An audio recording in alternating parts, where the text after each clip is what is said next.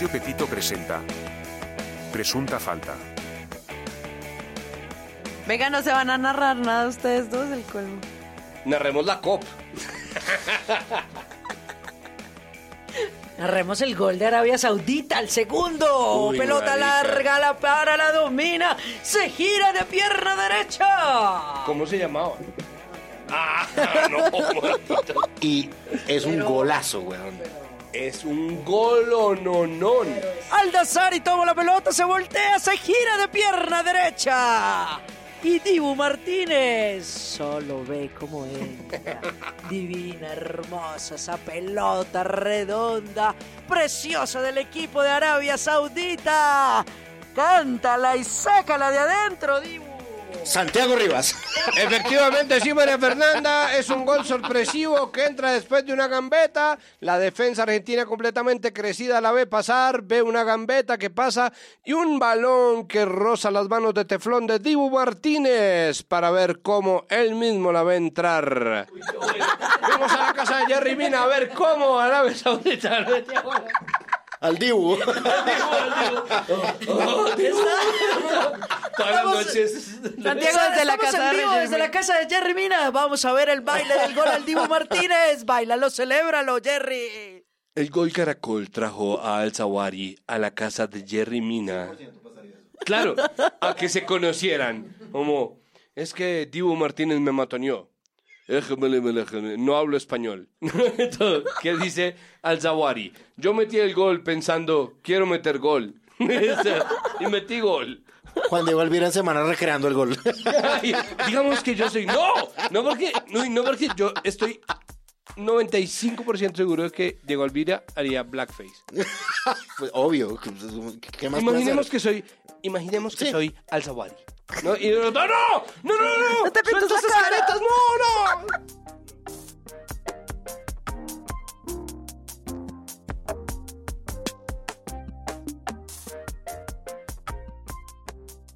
Hola a todos, bienvenidos a un nuevo episodio de Presunto Podcast.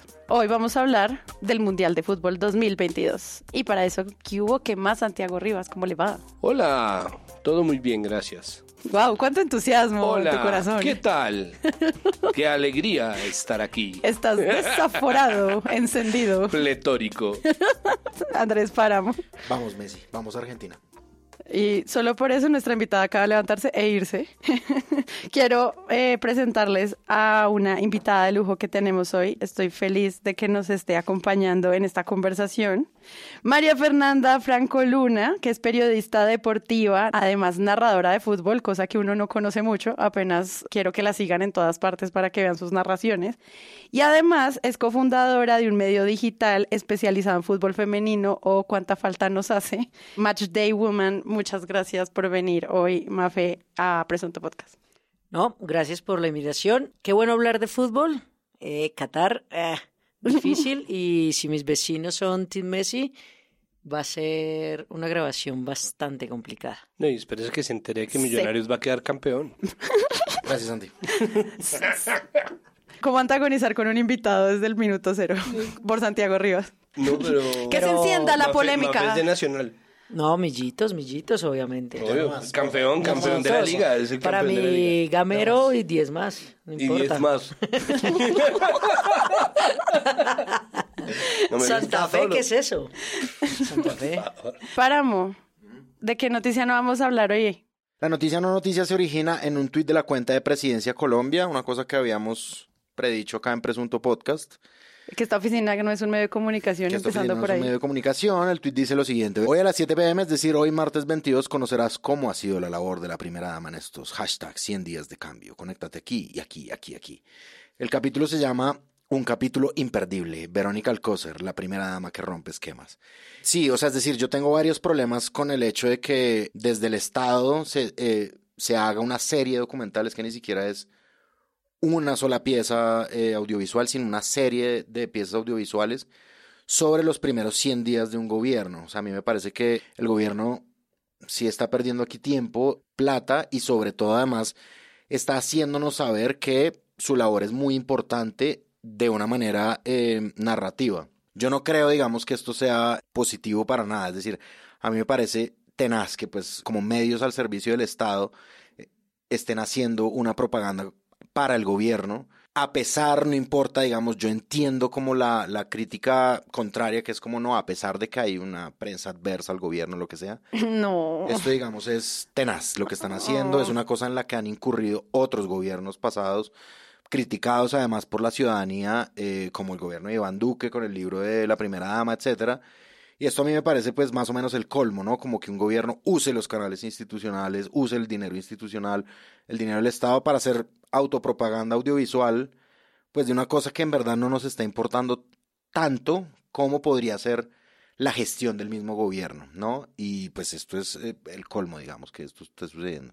Yo prefiero la saga de pasaporte a que estemos cada episodio teniendo que comentar el siguiente capítulo del documental de Petro, porque además son 10 episodios. O sea, esto es un desastre. Sí, es una saga. Pues es una saga y eso se conecta con dos temas, no temas que yo traigo.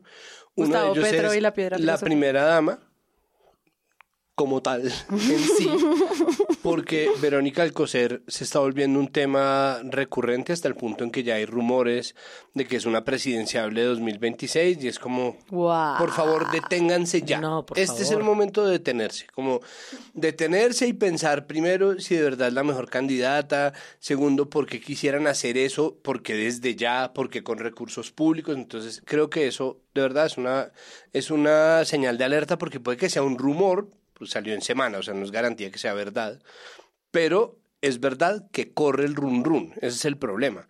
O sea, ¿tú crees que Verónica Alcocer va a salir en uno de los capítulos de los presidenciables 2 de la silla vacía dentro de cuatro años? ¿O no? ¿Será? Es que podría ser, o sea, No, yo le propondría a Juanita que por favor lo sacara en dos años para que tuviera dos años de, corre- de, de- de carrera ese libro. Y el segundo tema no tema es un tema no tema recurrente en mí y es RTBC. Es la cosa más ridícula que estén haciendo este tipo de cosas para pasarlas por Señal Colombia y por canal institucional Que no es gerente. porque no hay gerente de RTBC. Y si lo hubiera, o sea, y si fuera la primera opción de nuestro presidente, efectivamente RTBC se convertiría en dos canales de televisión y dos emisoras puestas al servicio de la propaganda en nombre del equilibrio informativo. Eso no puede ser. Eso es una locura. Es uno de los grandes problemas de haber adscrito los medios públicos al Ministerio de las Comunicaciones, al Terrible, Ministerio sí. de las TIC. Y es una locura de verdad que todavía no haya un gerente de medios públicos porque eso de verdad es una conversación, es algo que tiene que empezar a pasar ya. Alguien tiene que decir, los medios públicos son para esto o son para esto, van a tomar esta dirección, van a contratar a esta gente y sobre todo alguien que por favor le renueve o no los contratos a la gente, pero que les defina la situación laboral a tantas personas que están ahí colgando. Entonces eso es solo caos y ese caos pues no es intolerable cuando hay además tan buenas candidatas para ese cargo. Queremos agradecerle a nuestro amigo Iván Ospina del barrio que nos alimentó el día de hoy con uno de mis platos favoritos de la vida, que es arroz con pollo. Es que ustedes vieron ese arroz. Claro, porque es, él nos sirvió un arroz con pollo amarillo, con muchas habichuelas, arvejas y zanahoria, muy rico, que además tenía el pollo desmenuzado al máximo, ¿no? Era, eran hilachitas de pollo mezcladas, entremezcladas en el arroz, una genialidad, y eso además le puso encima un pollo agridulce apanado. Unos Nunca de pollo. jamás habían hablado tanto de un plato Y de entonces le saltaba uno la zanahoria, las arvejas, en la bicholita. Pero ay, Dios mío, qué platillo el que nos dio.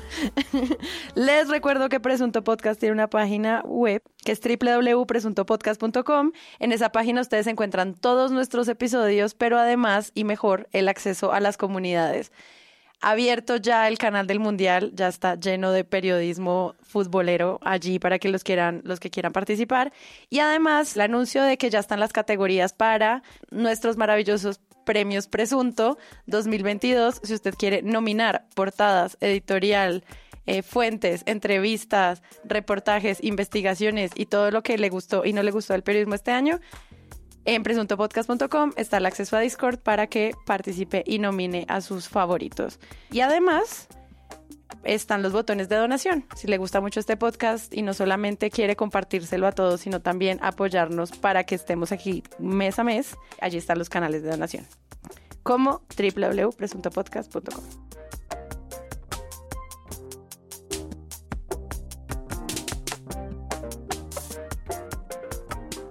Qatar es un país que nunca ha tenido democracia, que no reconoce ningún derecho sexual a su población y niega todos los de las mujeres, en el que los jueces toman decisiones basadas en la coerción de la policía y en el que murieron 4.650 obreros construyendo ocho estadios. A pesar de la estricta ley que prohíbe grabar y difundir imágenes íntimas, Amnistía Internacional pudo documentar las condiciones de vida de los trabajadores migrantes, que son dos terceras partes de su población.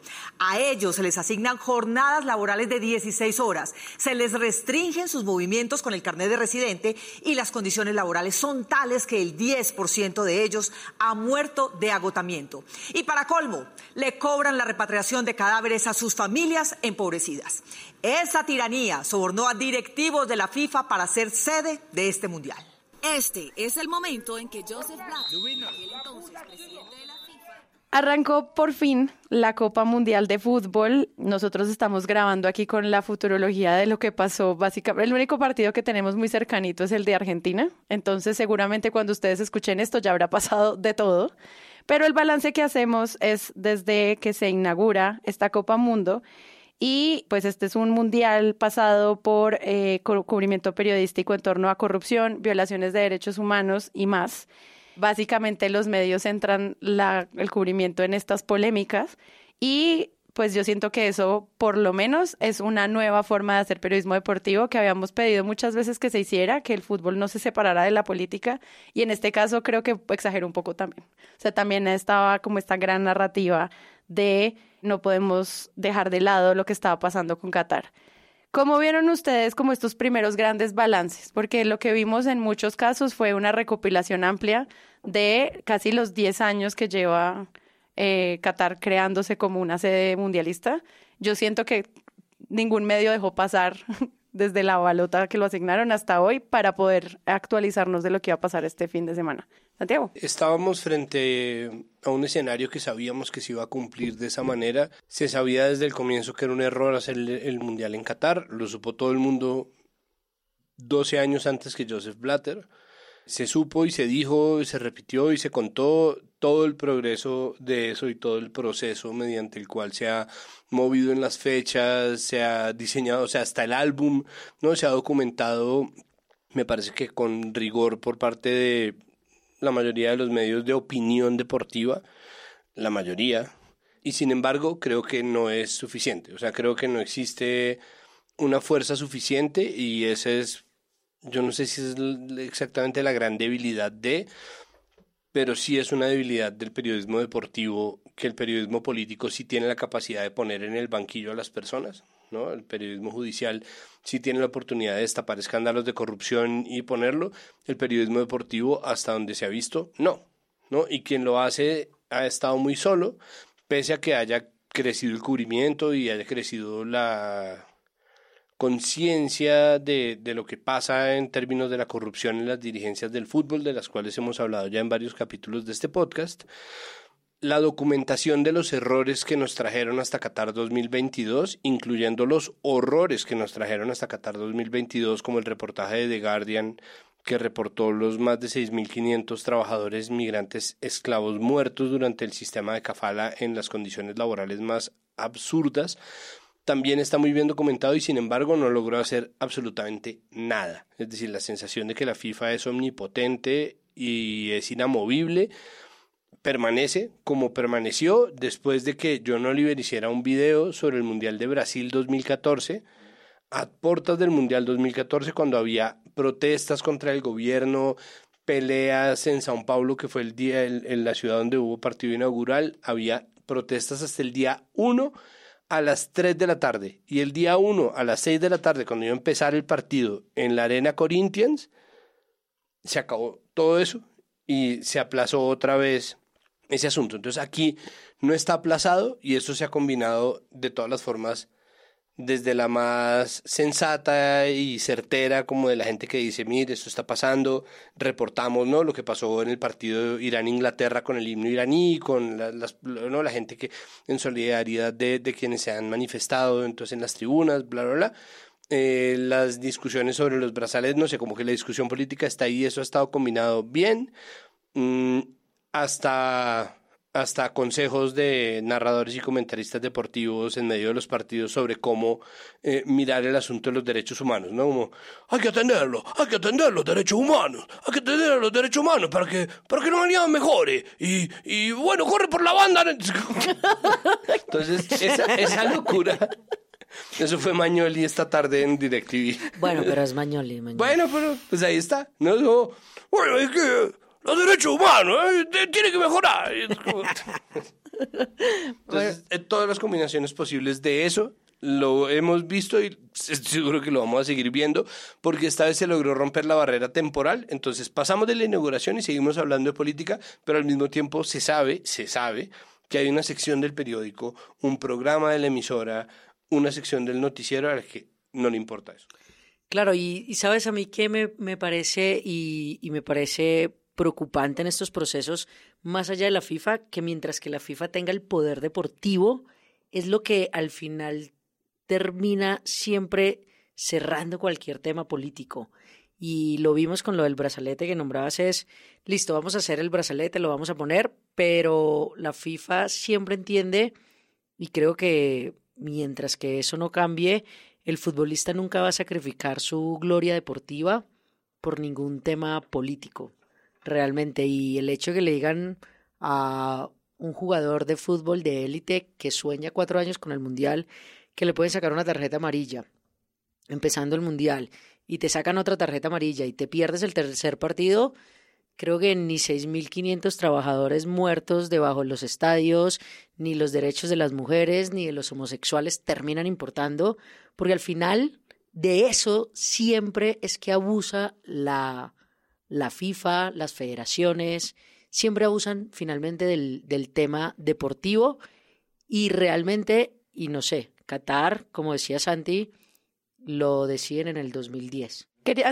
preguntarte antes, para los que no saben, si podrías explicarnos mejor qué, o sea, cuál es esta política de Qatar sobre la homosexualidad que hace que se promueva usar el brazalete. O sea, cómo nace la usada del brazalete para darle más contexto. No, lo que pasa es que en, digamos que en, en Europa ciertas federaciones, ciertos jugadores intentan ir en pro de la lucha LGBTQI, usan brazaletes con la bandera y como todo el tema de la homosexualidad es prohibida, es Un delito. condenable, es delito, en Qatar, obviamente Qatar está, eh, ningún símbolo es...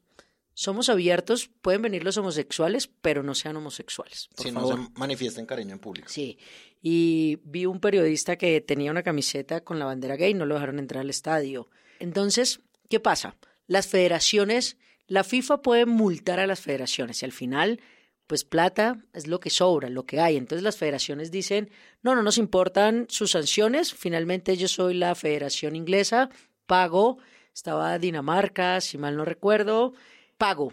Y ahí entonces todos los... eh, Y la multa equipos- es más porque estarían afectando el uniforme, porque están haciendo política. Claro, porque la FIFA dio la orden específica de que no se podía hacer ningún mensaje político durante el Mundial, Mm. ni de jugadores, ni de medios, ni, ni de las mismas federaciones. Ya. Las federaciones dicen, no nos interesa, vamos a mandar este mensaje, pero acá es donde siempre raya, y mira que raya también uno como hincha. A mí me da duro ver el Mundial, pero al final, ¿cómo jugamos con ese deseo de verlo, el, el deporte más hermoso y los partidos que pasan cuatro años con todo este tema? Y le pasa lo mismo a los deportistas. Entonces, las federaciones al final dicen, no, no nos importa la sanción, porque la FIFA tampoco va a sancionar a la Federación Inglesa con sacarlo del Mundial. No, Claro. pues no, no lo va a hacer. Y entonces, ¿cuál es la última, la última cosa en la que se puede tomar la FIFA? Lo deportivo. Entonces, para los que pronto no sepan, dos amarillas te sacan del próximo partido. ¿Sí? Entonces, si tú empiezas un partido con una tarjeta amarilla y en ese primer partido te sacan tarjeta amarilla, pues no vas a poder jugar. Si tú tienes un equipo que juega tres partidos y Harry Kane, que es el capitán de Inglaterra, su jugador más importante, empieza ya jugando con amarilla. Siendo delantero, igual tienes el riesgo. Y, a ver, la FIFA vendió el mundial. No va a poder vender que expulsen a Kane, que él diga, manden la orden de una amarilla. Y ahí es donde siempre se echan para atrás. Ahí es donde ya las federaciones dicen, listo, no vamos a usar el brazalete. Ya. A mí me parece que este es como un temazo, como un, un- un tema que refleja un poquito a las sociedades actuales y a los dilemas grandes que existen dentro de los temas de derechos humanos y de economía, etcétera, etcétera, y cómo se relacionan el uno con el otro y el espectáculo. A mí me parece poderosísimo, digamos, como que exista eh, un país en estas condiciones al que se le dio la sede del mundial, eh, que hace unos años no tenía instalaciones para hacer el mundial, no era un, país con tradición futbolística, no tenía estadios, no tenía las ciudades y las construyen a punta de plata. El espectador publicó un editorial que decía una frase que es pues contundente y, y muy cierta y es como los derechos humanos nuevamente ceden ante el poder del dinero. Sí, y digamos que nosotros estamos acá frente a eso, es decir, o sea, es decir, to- como que todas las cosas que tienen que ver con los debates de hoy se reflejan en este mundial, como la cultura de la cancelación, un poquito como gente pidiendo no vean el mundial, el mundial es lo suficientemente fuerte, popular, con un teflón imposible de, de Claro, porque es lo que decía Mafia al comienzo. Una cosa es como el mundial en Qatar y otra cosa es el fútbol. Sí, exacto. Y esas dos cosas, pues, imposible hacer que la gente en señal de protesta deje de ver un mundial, porque un mundial es una cosa, pues, mundial, es decir, no, no se llama así, digamos, gratuitamente.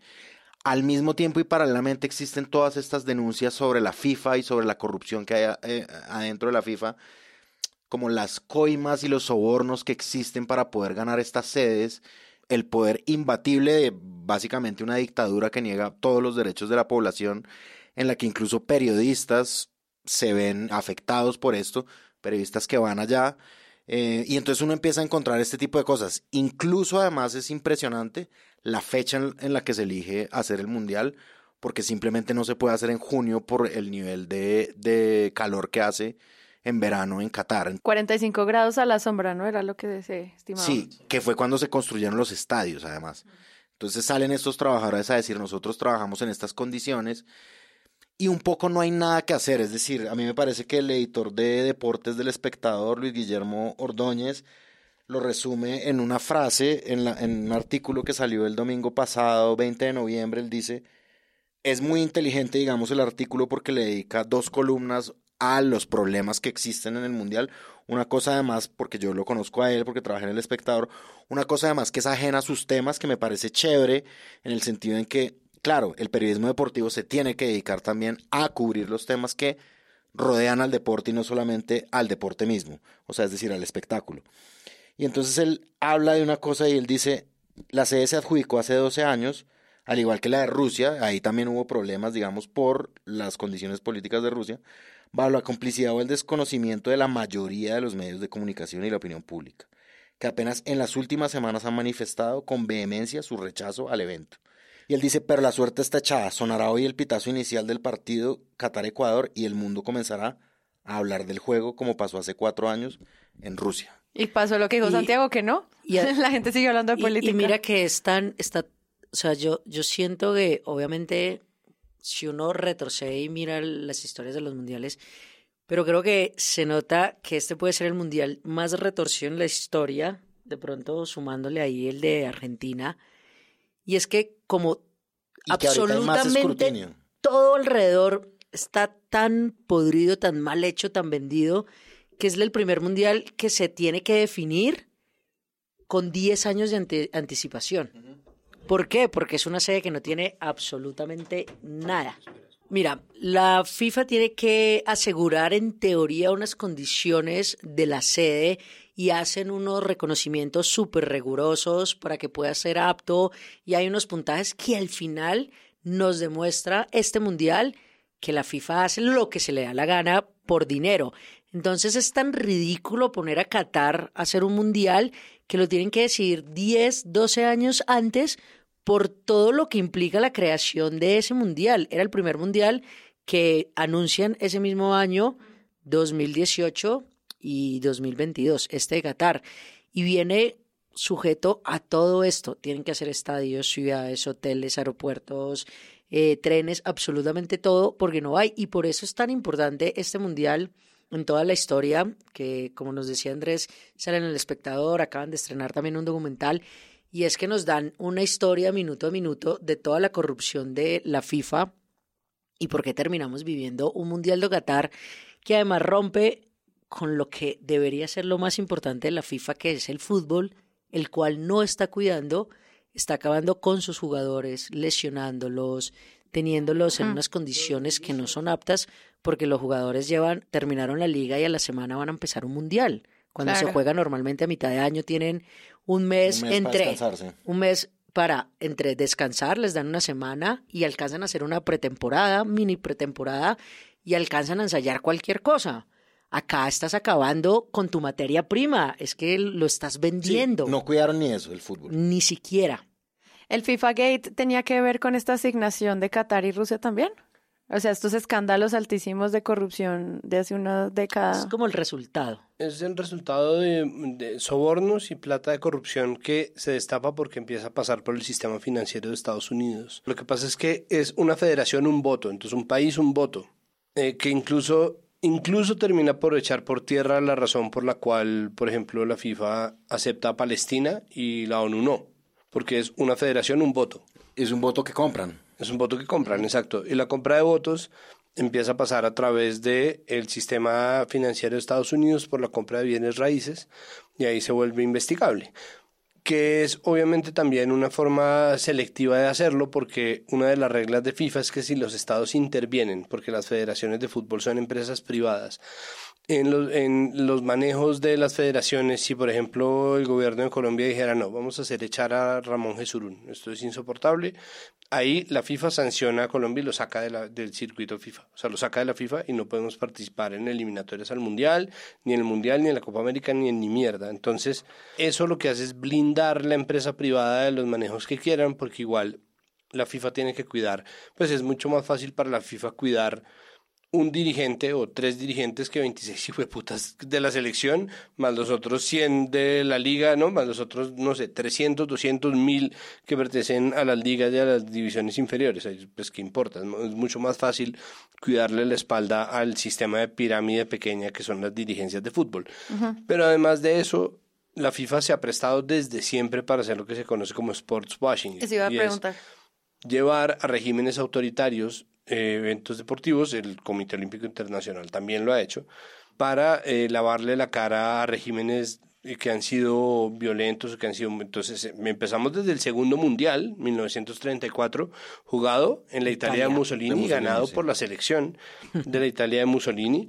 ¿Y Eh, quién ganó el del 78? Argentina. Argentina. A 500 metros torturaban gente en la dictadura de No, Videla. pues dos años antes del Mundial de México 70 había sido la masacre de Tlatelolco en el 68, pero además Rusia, ¿no? Eh, O sea, está Rusia 2018 es un horror. que Los uno recuerda problemas además el, tributarios el- del el partido 2014 de, de, Brasil de Croacia, creo que era, que se metieron las Pussy Riot a protestar. Las integrantes del grupo ruso de punk Pussy Riot fueron detenidas nuevamente. Momentos después de su liberación el lunes, un corresponsal de AFP vio como tres de las activistas fueron forzadas a subir a una camioneta de policía. Las autoridades no dieron ninguna explicación a los periodistas. La cuarta integrante del grupo, Piotr Bersilov, Y el del 2010 también viene porque Blatter necesita quedarse con la FIFA y le prometen a Sudáfrica un mundial. Entonces le dicen, el mismo señor lo dice. A mí me dijeron que si votaba por Joseph Blatter, creo que Blatter puede ser el personaje más nefasto de la historia del fútbol, para mí, con lo que todos hemos visto. Blatter es el anterior eh, presidente de la FIFA, el que sale por todo este escándalo de FIFA Gate, que como decía Santiago, pues ahí no se puede meter el FBI, entonces terminan es por la presión sacándola y mm, Blatter es el que un recuento rápido, eh, la FIFA nace como amigos, así nosotros vamos a crear una asociación para regular, pero todo en tono amistoso, Sí, chévere, tranquila. tranquila. Claro, siempre hay el marketing, dinero de por medio, aparece el presidente Avalanche. de... Aparece, no, Avalanche todavía está medio sano, que es este brasilero Joao Avalanche, que fue muchos años el presidente de la FIFA, pero realmente aparece Adolf Dassler, que es el dueño de Adidas. Y ahí empieza y es como, miren, esto es un negocio, volvámoslo un negocio, y empiezan las coimas, los derechos de televisión, que al final eso podemos hacer otro podcast de eso que queda completico. Y ahí es donde llega Blatter y se vuelve, porque es una persona que sí le importa el dinero, el marketing, y Joao Blanche lo pone como su mano derecha. Al final Blatter, pues quiere ser el presidente de la FIFA, termina sobornando casi diciéndole a Joao Blanche, si no me nombra mí presidente de la FIFA o lo anuncia como algo miren, él es la mejor opción. Yo hablo de las coimas de Adidas que le está dando de todos estos años. Y ahí empieza todo este horrible universo de la FIFA, de comprar, como decía Santi, de las asociaciones. Y entonces tienen olvidadas a Centroamérica, entonces convence a Centroamérica que haga un fuerte común y vote por mí para ser presidente y se dan cuenta Europa tiene una, una, cantidad, pero Centroamérica, ¿cuántas islas, islitas, isleticos, paisitos? un país, un voto. Es mucho más poderoso que la Conmebol en ese sentido. ¿Sí ves? Porque, pues Brasil es Brasil, tiene un voto. Y este hombre, Joseph Blatter, va a, a África, a Sudáfrica, y le dice, usted convénzame a todo África y yo le doy un mundial. Entonces, desde, desde el día uno hasta el día que Joseph Blatter se va de la FIFA, es absolutamente toda una maquinaria de todo lo podrido que puede tener el fútbol y para mí es la representación de el demonio de este deporte. El hilo de radioambulante, eh, otros reportajes largos que vimos como en el New York Times o en el video de John Oliver. El video de John Oliver hablan también de este concepto de sport washing donde pues obviamente se busca lavar la imagen de un país que pareciera que no respetara derechos humanos y pues cómo cambiar esas narrativas. Yo quiero saber si ustedes en los medios lo han visto, se ha logrado para Qatar, como pasar de esta conversación de esta como monarquía intocable a no sé, el Golfo Arábico de la Fórmula 1, del Mundial, del de Paris Saint Germain, también son como, si ha servido eso, o sea, si los medios sí han jugado este juego de la FIFA que nos está, que estábamos planteando antes, si, han, si están en, esa, en ese camino, porque lo que yo vi fue la crítica. Cosa que dije, ah, bueno, entonces no estamos cambiándole la narrativa a ese país. Claro, pero es que la crítica, ese es un asunto de números y en términos de geopolítica no es solamente la FIFA la que está ahí. O solo...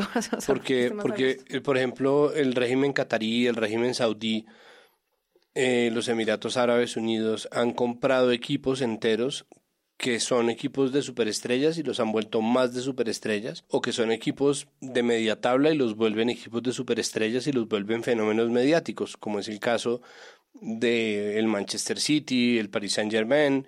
Y Arabia Saudí acaba de comprar el Newcastle. El Newcastle.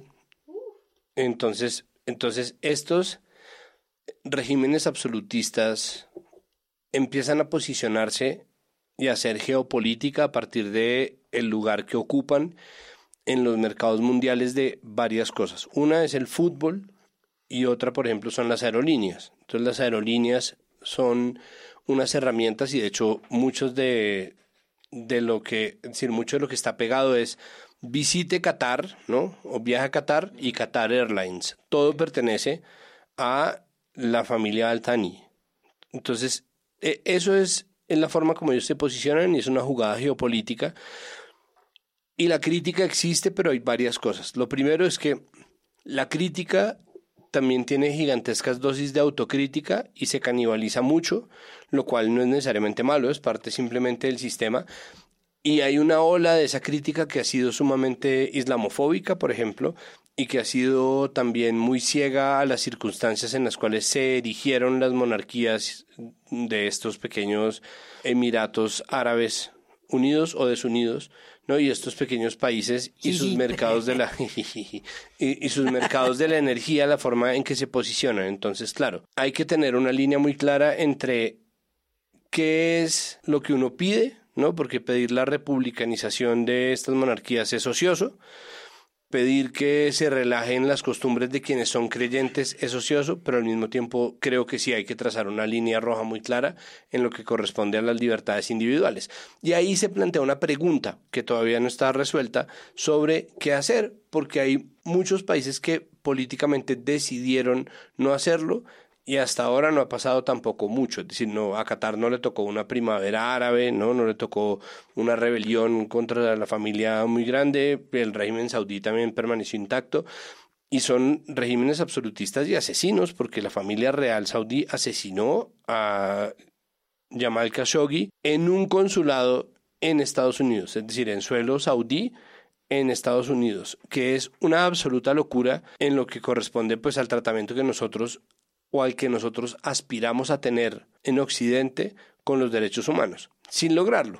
Y ahí empieza toda la relativización que es muy desinformativa, ¿no? Existe mucha especulación. Está, por ejemplo, el video de César Augusto Londoño diciendo, con lo que yo considero es cero fundamento, que en Qatar hay 0% de feminicidios. Es como- Y es un país muy limpio.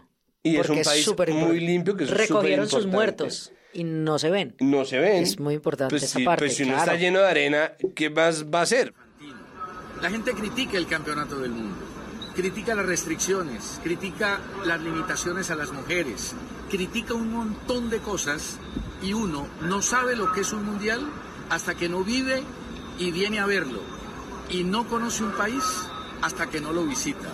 No podemos juzgar a Qatar. Si a eso vamos, Qatar tiene cero de feminicidios. Cero es su tasa. En Colombia matan 234 mujeres en lo que va del 2022. Feminicidio. En Estados Unidos, 1800. Es que miren cómo una dictadura funciona en términos de eficacia de la justicia. No, y la, El- y la el- idea de la limpieza como funcionalidad de la dictadura. Él no lo dice de esa forma, pero está diciendo eso.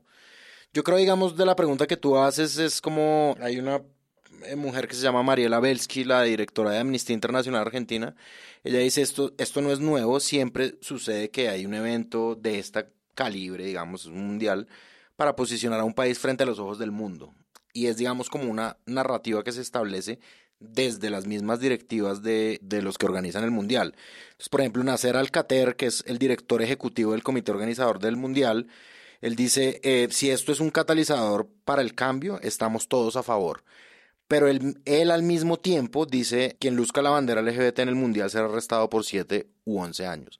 Es decir, ellos mismos se encargan de construir como un tipo de narrativa positiva frente a lo que está sucediendo y al mismo tiempo dicen igual esto es una dictadura, no sé qué. Pero a mí me parece que hay unos periodistas, y yo pues solamente voy a mencionar a dos colombianos, que, que me parece que le juegan a esto un poco. Uno es César Augusto Londoño, que me parece impresionante que salga a decir esto porque es como amigo, tú también eres periodista. Es decir, por más de que tú hayas cubierto fútbol toda la vida y te parezca una chimba el mundial y hermoso y el mejor espectáculo del mundo, y él además dice, solamente pueden saber los que están acá. Es como, no, a ver. Pues, a- ¿pa' qué te no- mandamos? Sí, hay un montón de Nosotros tres deberíamos apagar acá, nosotros cuatro, y no hablar. Nunca más.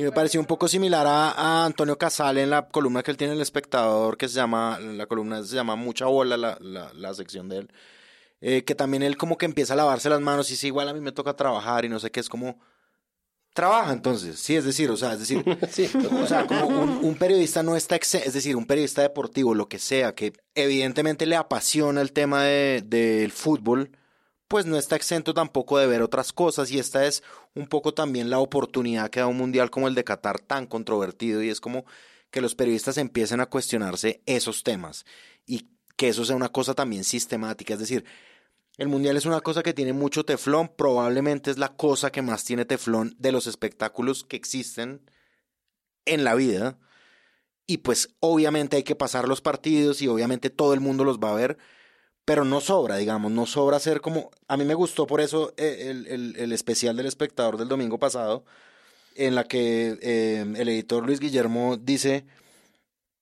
una razón para seguir hablando de su problemática como en los dos artículos que acompañan esta edición dominical, ¿sí?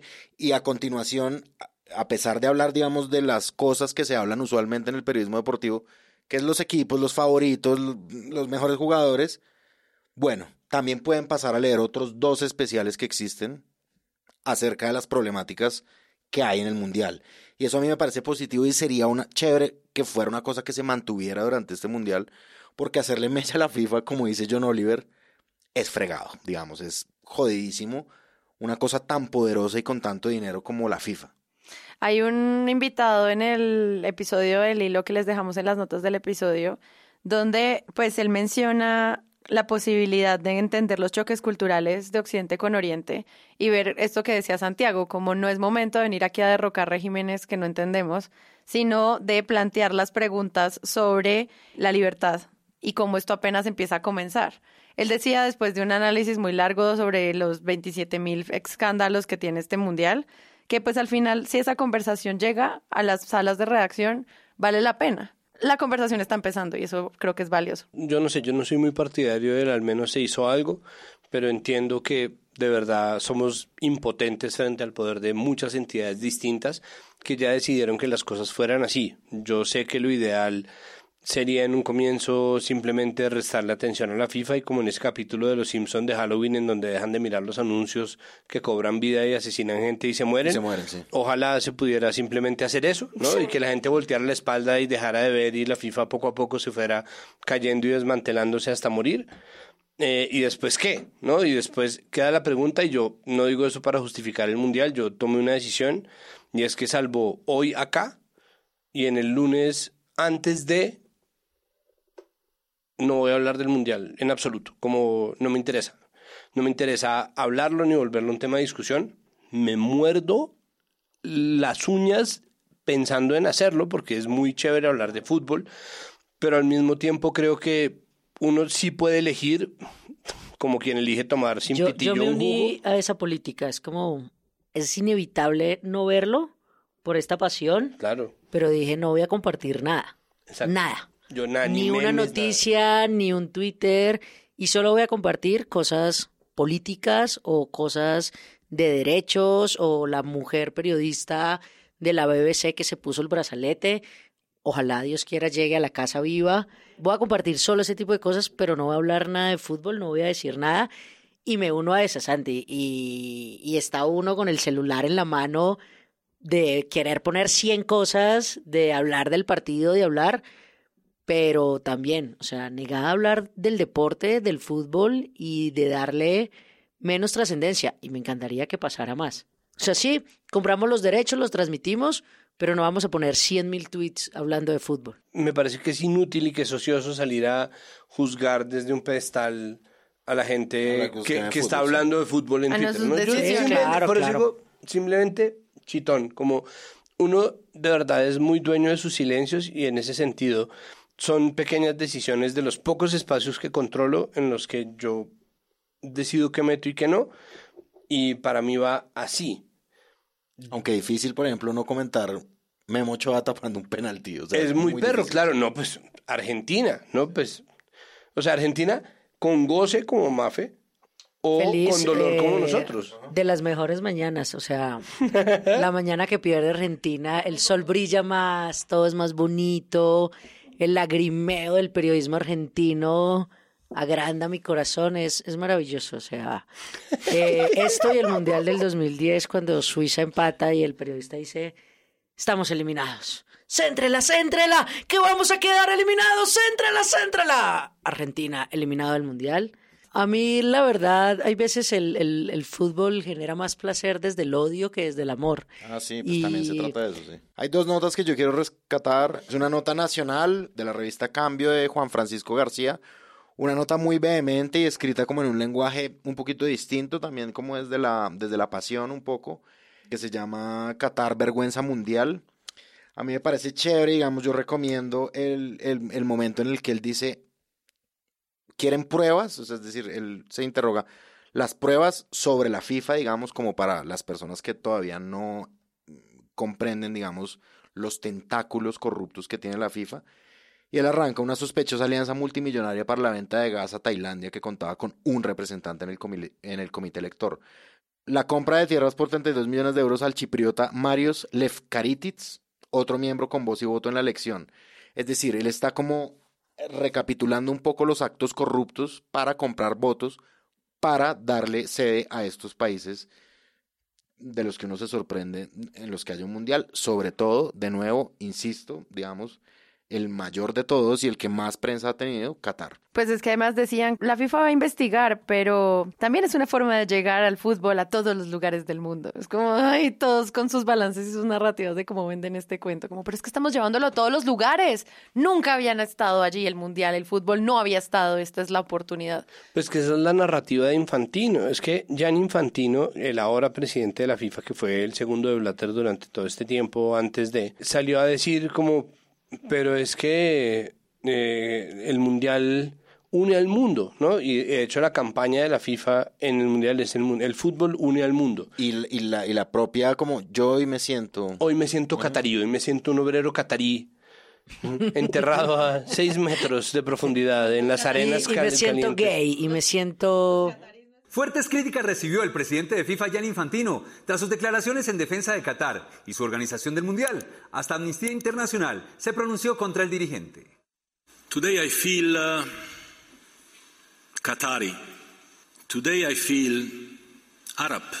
Today I feel African. Today I feel uh, gay. Today I feel disabled. Today I feel uh, a migrant worker. Para Gianni Infantino, presidente de la FIFA, el Mundial de Qatar será el mejor de la historia y lo defendió durante una hora, tiempo que duró su rueda de prensa. You want to criticize someone? Come to me. Criticize me. Here I am. You can crucify me. I'm here for that. Don't criticize Qatar. Don't criticize the players. Don't criticize anyone.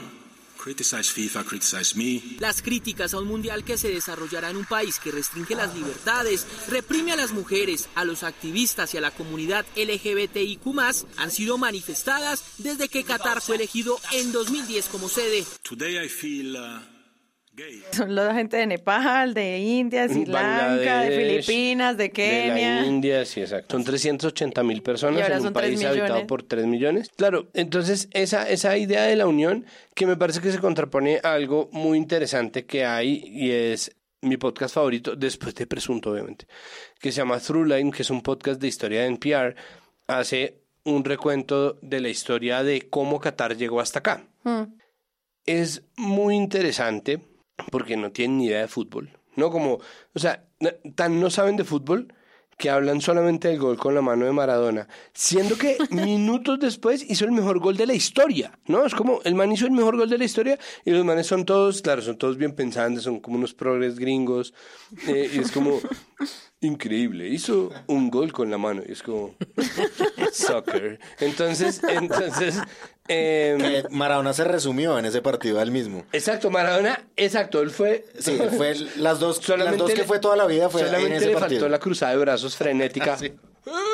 No, Y ya, esa habría sido el, la, la vida de Maradona eh, en una nuez.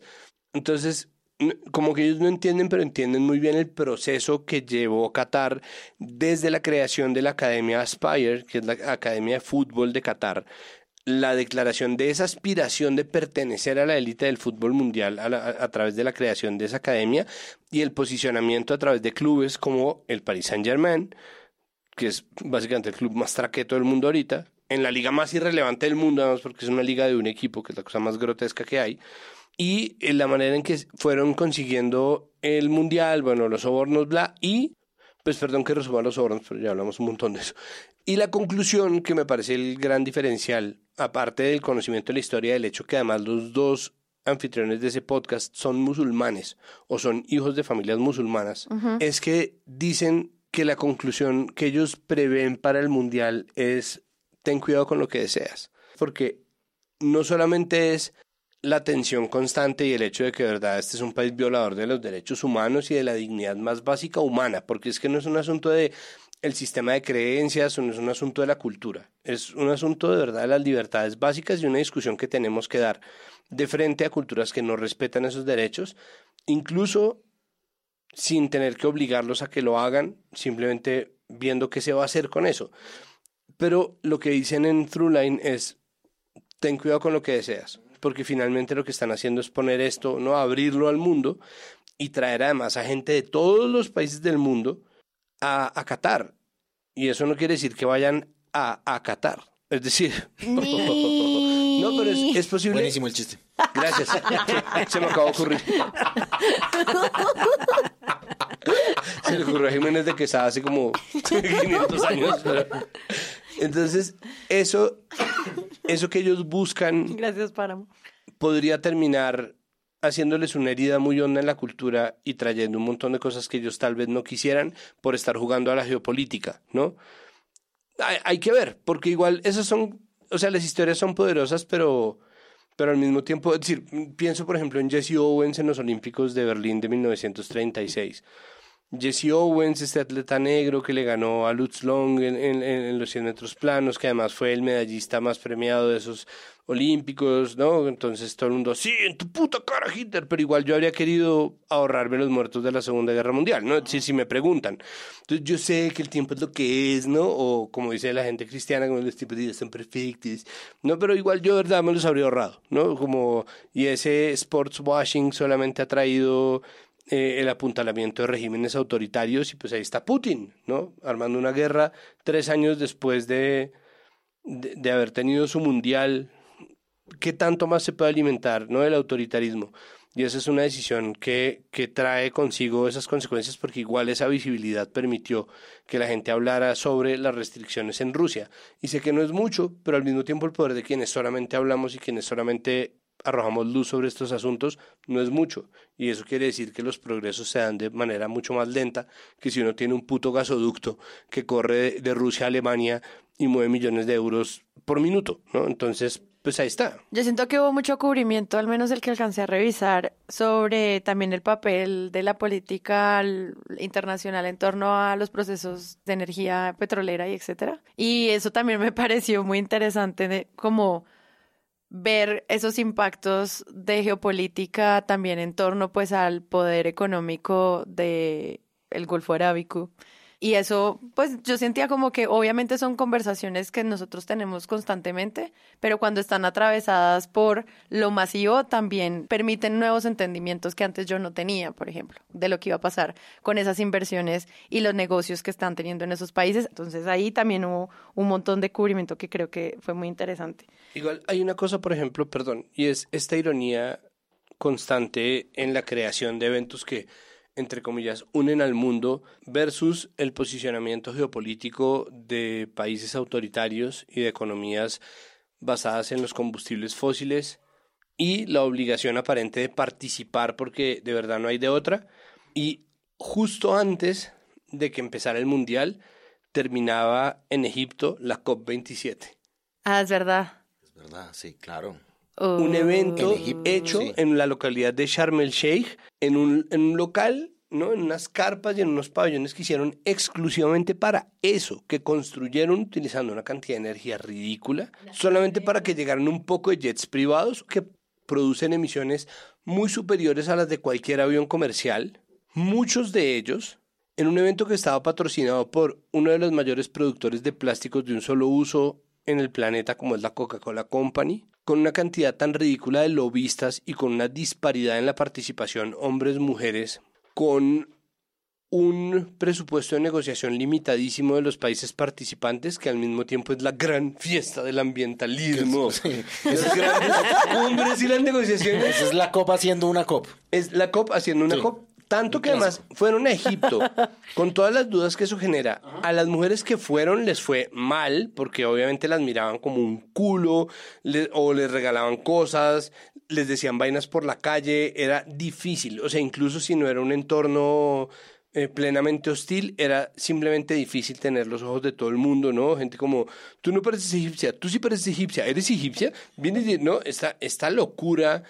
eh, para además saber que se trata de, un, de países que viven en su economía de los combustibles fósiles, en parte, Egipto no es la mayor economía petrolera, pero está ahí y todo en nombre exactamente de lo contrario de lo que proclaman, porque la FIFA, así como el ambientalismo global, se ha arrogado las banderas de ser representante de la humanidad entera y de las causas más progresistas. Entonces la FIFA, a través de las ligas de fútbol, las top 5, es decir, la Liga eh, de Francia, la Serie A de Italia, la Premier League de Inglaterra, la Bundesliga alemana y la Liga española, ha movido todo tipo de iniciativas de di no al racismo, amor es amor, no acepta a los homosexuales y las lesbianas, todos cabemos. Sí, que es como el, el, el- la- eh, como el marco del progresismo en el capitalismo. Que es como aprovechemos cada causa y le damos. y una le damos y le campaña damos, sí. y por lo tanto una nueva camiseta, una nueva indumentaria, una nueva sudadera, nueva frase. una nueva frase. La rodilla la manifestación política e incluso eso la FIFA ha empezado a repudiarlo en el marco de Qatar 2022 y es demencial que esto esté pasando justo ahora porque de verdad tiene que ver con pues Arabia Saudita está, está proponiéndose como eh, sede del Mundial, ya no sé si es 2030 o 2034, Creo que es 30. en una apuesta junto a Grecia. es que ni siquiera los une el Mediterráneo. O sea, no hay cercanía de nada. Es como la Copa América Colombia-Argentina. Es una de locura. ¿Cómo va a ser uno un torneo en donde las sedes quedan a nueve horas de distancia en avión? Es de verdad la cosa más estúpida, logísticamente inútil, es lo menos costo efectivo, eh, produce emisiones de CO2, todo está mal con eso. Y además, el régimen saudí no solamente domina los precios del petróleo en el mundo, sino que es un régimen totalitario y asesino. Amparadores del integrismo musulmán más violento, que es minoritario, y amparadores de todos los otros, de todas las otras formas de violencia en nombre del fundamentalismo, solo porque pueden, solo porque tienen el poder suficiente para plantarle cara al gobierno estadounidense en términos de la negociación de los precios del petróleo. Y son a esos hijueputas a los cuales la FIFA y todas las entidades, porque es que la COP es de la ONU, están dispuestos a promocionar en nombre no sé exactamente de qué. Creo, creo que es como el único punto que nos queda por charlar, es la opinión de los deportistas, porque ellos se les pide que no opinen, pero no sé si solamente por usar el brazalete, que era lo que hablábamos al comienzo, reciben una amonestación o se han pronunciado al respecto de otra forma que haya sido cubierta por los medios. En un episodio especial de Huevos Revueltos con Política, que lastimosamente tiene un sonido terrible, que lo hizo Tatiana Duque con Nicolás Samper y con Natalia Prieto de Femina Fútbol sobre el Mundial se dijo una cosa que es importante y es este mundial especialmente, ¿no? El mundial ya no está hecho para la gente o está hecho para otra gente distinta. Y eso ha sido un viraje en la forma en que se concibe el negocio del fútbol, que es la razón por la cual cambiaron el itinerario de la Copa América para pegarlo de la Eurocopa, porque querían vendérselo a la televisión de Qatar, la razón por la cual Qatar terminó participando en la Copa América fue Sí, pero en- no en esta, en la anterior. en la anterior Copa América es porque empezaron a venderle los derechos de transmisión a Qatar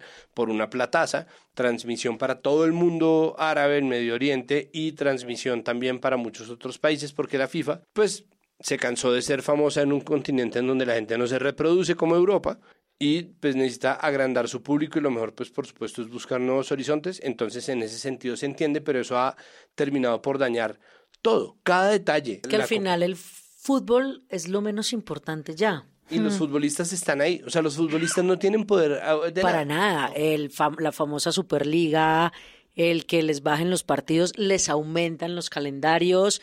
Y lo que yo decía al comienzo, al final el- la materia prima es la que importa menos, el jugador importa menos. Pero también siempre van a haber futbolistas, van a seguir saliendo en masa y tampoco se les va a acabar. Yo tengo entendido que la FIFA sí mandó unas recomendaciones como oficiales y también ciertos países, ciertos medios también hicieron un manual de comportamiento de todo lo que se podía o no se podía hacer, tanto para periodistas como para la gente común.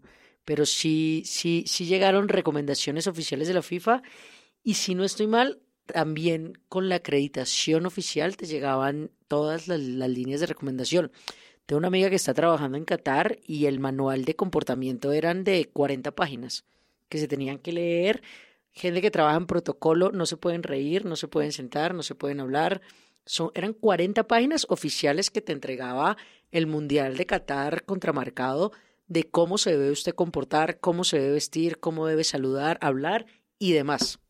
Una pregunta, Mafe, que es una pregunta que me asalta, porque nosotros pertenecemos a una parte del algoritmo que no es mayoritaria, pero que al mismo tiempo se ha cobrado mucha fuerza dentro de los medios.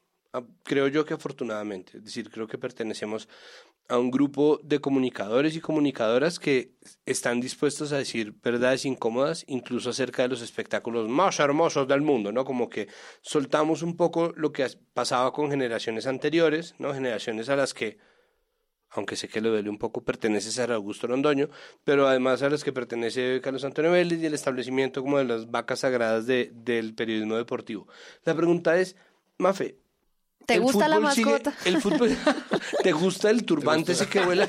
Pues lo mejor es Que está buscando los gays todo el tiempo, en el video, el mundial. Ay, Cómo lo animan en el video Oliver es espectacular. Ah, uy, que es excelente. El, Por favor, véanlo. Es decir, ¿será que el fútbol, es decir, es que estamos hablando por fuera de micrófonos que Mafe estuvo narrando el torneo del, del Olaya para Capital. Y me parece que eh, son en esos momentos en los que uno puede recordar más fácilmente qué es lo que es muy hermoso sobre el fútbol, ¿no? Qué es lo que es muy bello del juego del fútbol. Y claro, en el Mundial se juega un fútbol también muy hermoso, pero todo está pasando en unas circunstancias que para nosotros creo que han sido insoslayables. La pregunta es, ¿se está empezando a ensuciar la pelota? Es decir, ¿se está empezando a dañar el espectáculo A del manchar. fútbol? ¿Se está empezando a manchar la pelota? Yo creo que siempre. El, el torneo eh, este es femenino y, y pues más mal de lo que está el fútbol femenino. Es imposible, pero está mal en otros aspectos. Y vamos a llegar a ese mal en el que está ahorita el masculino de élite. Sí, y lo estamos viendo eh, lo que pasa con la Federación Española de Fútbol y su selección femenina española. Yo creo que mientras, reitero, dinero, poder, es, es simplemente van a llegar los males. Porque ve uno las jugadoras, obviamente estos torneos son muy bonitos porque todavía tienes el poder hablar con una jugadora normal que, y bueno, ¿y cómo estás? ¿Y qué equipo? No, pues no sabemos porque estamos esperando la liga. Y mientras que no haya liga no sabemos nada. Pero eso también está mal, ¿sí? Y toda esa incertidumbre está mal, pero sabemos que en el momento que eso se desarrolle es porque va a haber dinero, porque lo van a lograr vender y va a venir la otra parte eh, podrida. Ahí todavía se ve bonito, todavía se ve el, el amor por el fútbol y yo creo que no hay una sola mujer en Colombia que no haga esto desde el amor, porque es imposible. Las condiciones son horribles. Las básicas, las laborales, las de entrenamiento, la grama, el IDRD quiere hacer el, el Olaya un estadio de primer nivel para el fútbol femenino, pero tú no puedes poner a jugar jugadoras profesionales en esa grama. Entonces son discursos que son contrarios, pero sí, ahí se ve lo bonito, pero al final sabemos que queremos el desarrollo del fútbol femenino, pero va a venir todo esto de la FIFA y, y va a terminar igual, porque el, el dinero para mí corrompe todo, todo esto finalmente. Yo quiero sumar una pregunta a lo que dice Santiago y es, cuando uno ve el mundial, ¿sí ve lo mejor del fútbol? O sea, como que la experiencia futbolera Sí, yo creo que sí no hay- es maravillosa. Que responda. Pero cuando era cortico, es que cada vez le van a meter más relleno y no hablamos de eso. El próximo mundial va a tener 48 equipos. O sea, en Sudamérica somos 10, 10 países y van a clasificar 8.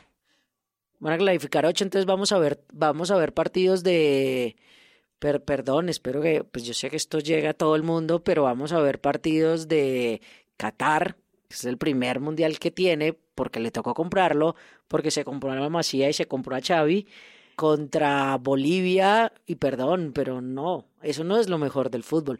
Para mí lo bonito del fútbol era 24 selecciones que en el fondo uno miraba el calendario y de 64 partidos, bueno, eran menos obviamente porque eran menos selecciones, uno sabía que sí iba a haber 50 impresionantes. Claro.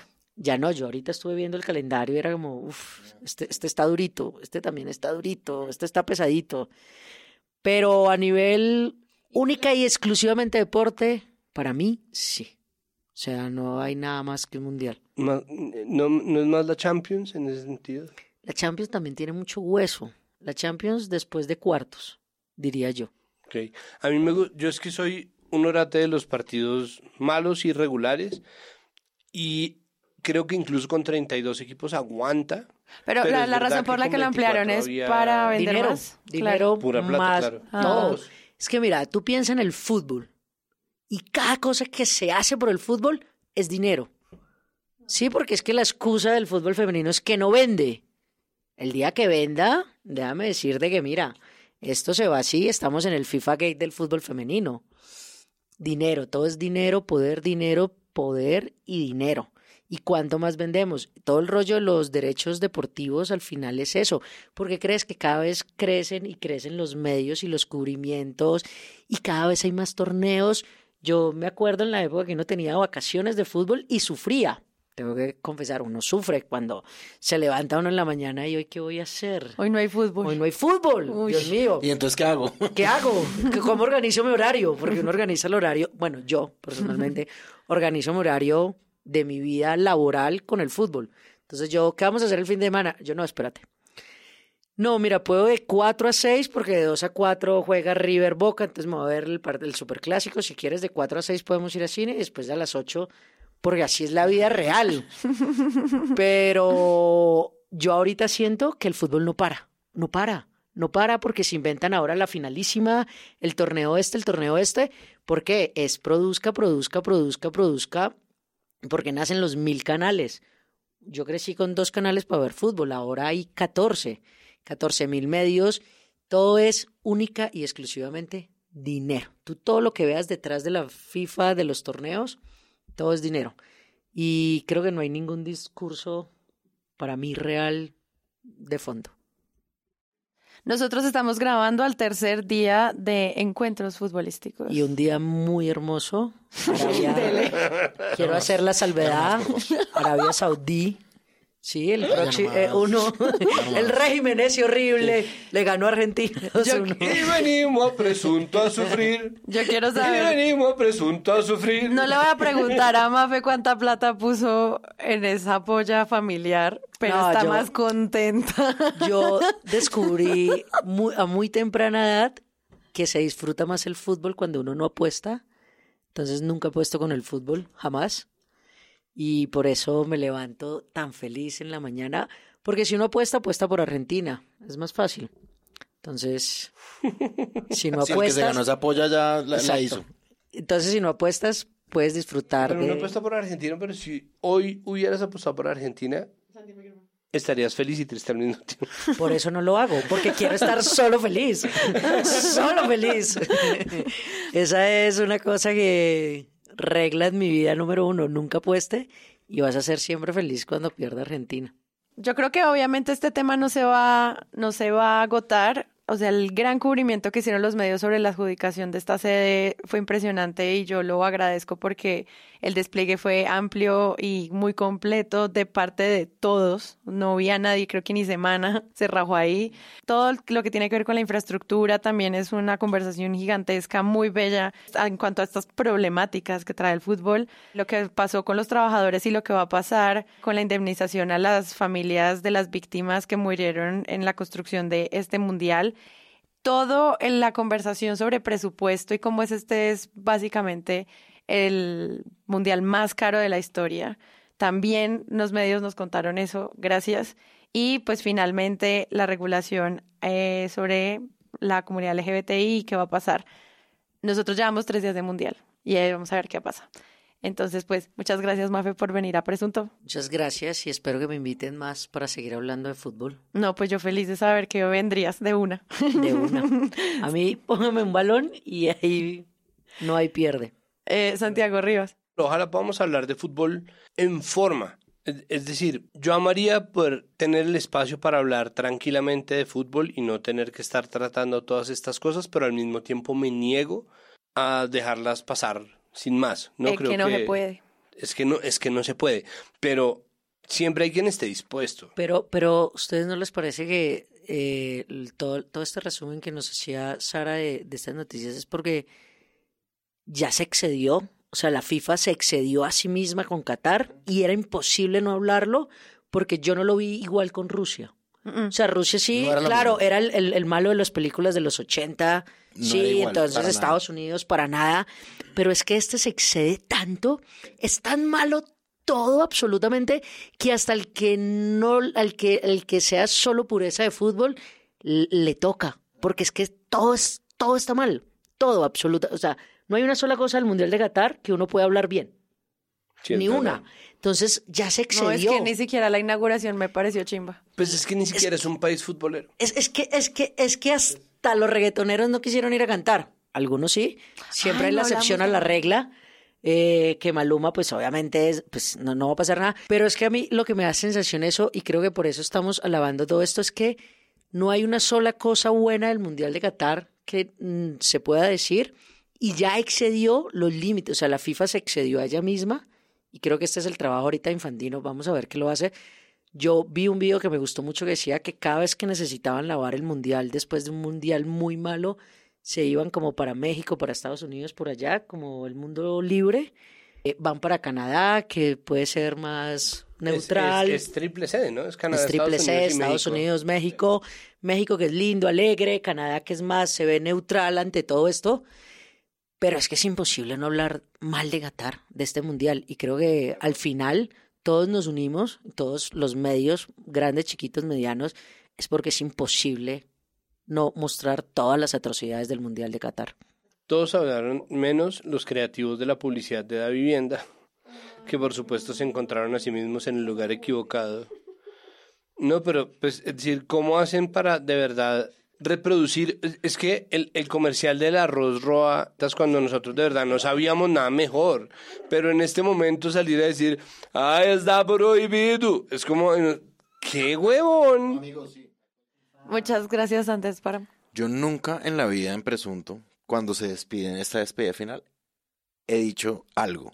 Siempre me despido y ya. Hoy voy a decir dos cosas. Uy. Porque está la invitada. Esto va a ser fútbol total. Exacto, por primera vez. La primera es como recomiendo mucho el video de John Oliver de la FIFA. Él hace como una entrevista muy, muy buena a uno de los trabajadores, uno de los obreros que hizo uno de los estadios en condiciones, digamos, de esto, de 50 grados, 40 grados, construyendo un estadio. Y él al final le pide a Messi directamente que se pronuncie sobre eso para que le puedan hacer un pago. John Oliver dice, sería increíble que Messi se pronuncie acerca de esto, pero no creo que lo vaya a hacer porque el equipo de Messi es el Paris Saint Germain, que está patrocinado por Qatar, Por Qatar. Y es muy difícil que eh, eso suceda. Digamos, no hay alguna esperanza pronta en que eso suceda. Al mismo tiempo, a mí me parece positivo, digamos, que dentro de los cubrimientos que se hacen en el Mundial, de los enviados especiales, haya un jugador como Roy Keane, irlandés, exjugador de fútbol, diciendo esto no debería ser ahí. Se hace un monólogo que también recomiendo ver, eh, diciendo esto de verdad no debería ser acá. O sea, es decir, a pesar de que yo esté acá cubriendo esto, esto no debería ser así. A mí me parece que paralelamente eso también funciona como una forma de resistencia del periodismo. La segunda cosa, me hace mucha falta Maradona. Hasta la semana que viene.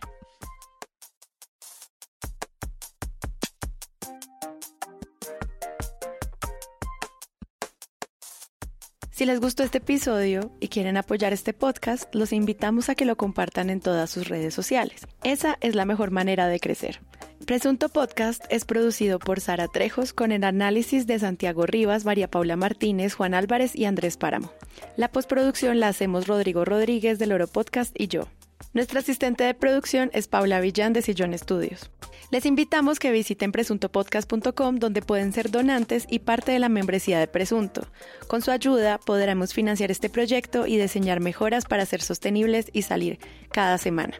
Al mismo tiempo, en la misma página pueden encontrar el ingreso a nuestra comunidad de Discord, que si no saben qué es, imaginen un super chat donde cada tema tiene su propio canal.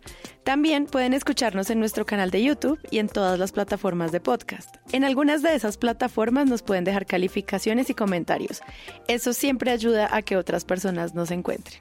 Presunto Podcast es producido en Sillón Estudios, una red de podcast independiente donde pueden encontrar otros podcasts. Gracias a ustedes por escuchar. La próxima semana esperen un nuevo episodio.